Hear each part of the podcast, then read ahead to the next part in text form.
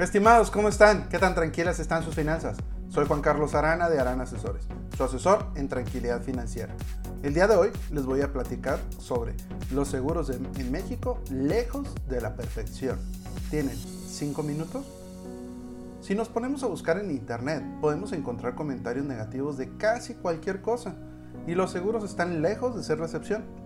Podemos encontrar comentarios que las letras chiquitas, que las compañías de seguros nada más están viendo cómo no pagar, de cómo se rechazó la reclamación de tal o cual incidente.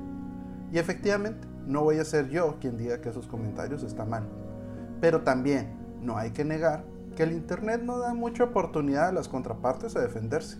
Entonces, si vemos tantos comentarios negativos o de lo complicado que se pueden volver los seguros, ¿por qué los seguimos comprando en la ventanilla del banco?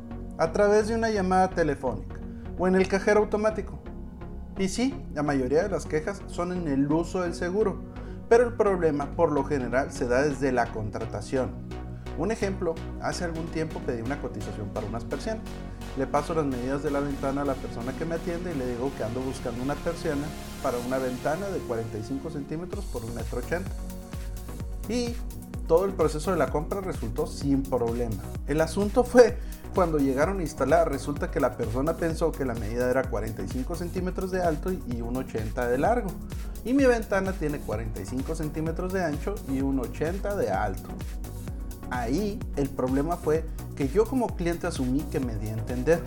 Y la persona de ventas asumió que me había entendido. Y al final resultó que estábamos hablando de cosas completamente diferentes. Entonces, ¿de quién fue la culpa? A mi parecer, de los dos. Estimados, ¿tienen alguna duda sobre seguros o alguna sugerencia? Déjenla en los comentarios y trataremos de responder en uno de los podcasts.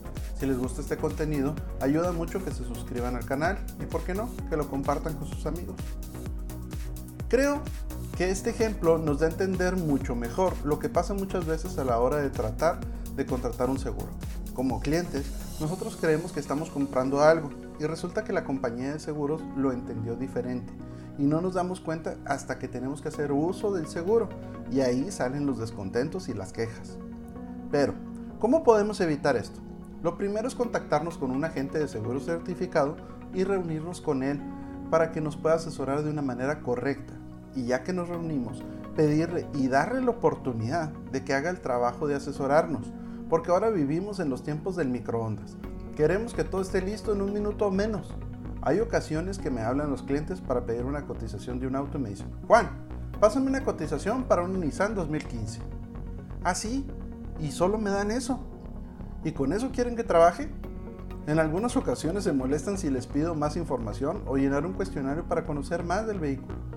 Yo les podría pasar un costo así nada más, pero la posibilidad de lo que ellos quieren asegurar y de lo que yo les esté ofreciendo es muy alta de que sea completamente diferente. Por cierto, ¿les interesaría un diagnóstico sobre sus finanzas personales y qué tan seguras están? Los invito a entrar a nuestra página web www.aranasesores.com donde les voy a regalar la primera asesoría personalizada. Solo hay que dejar unos datos y agendamos una videocita. Entonces, la recomendación es que busquen un agente preguntón, ya que entre mejor conozca el riesgo de asegurar, aumentamos la posibilidad de estar mejor asegurados. Y como clientes, hay que darnos la oportunidad y el tiempo de que nos asesoren bien. También volvernos clientes preguntones sobre cualquier duda que lleguemos a tener y a la hora de un siniestro pedir asesoramiento a nuestro agente de seguro certificado y así como dejarnos asesorar. Y sí, aún con estas precauciones, los seguros están lejos de ser perfectos, pero aún con todos sus puntos de mejora, no conozco a nadie que hubiera ido a la quiebra por contratar un seguro pero sí debe haber bastantes familias que se fueron a la quiebra por no tenerlos. Estimados, si quieren saber qué opinan mis clientes de mí o de otros temas que ya vimos, nos pueden encontrar en YouTube, Facebook, Instagram, LinkedIn, Twitter y podcast como Arana Asesores. Y como cada semana, les pido una disculpa, porque si antes les pasaba esto y no estaban protegidos, era por desconocimiento. Ahora si les pasa, es por gusto. Les deseo unas finanzas tranquilas.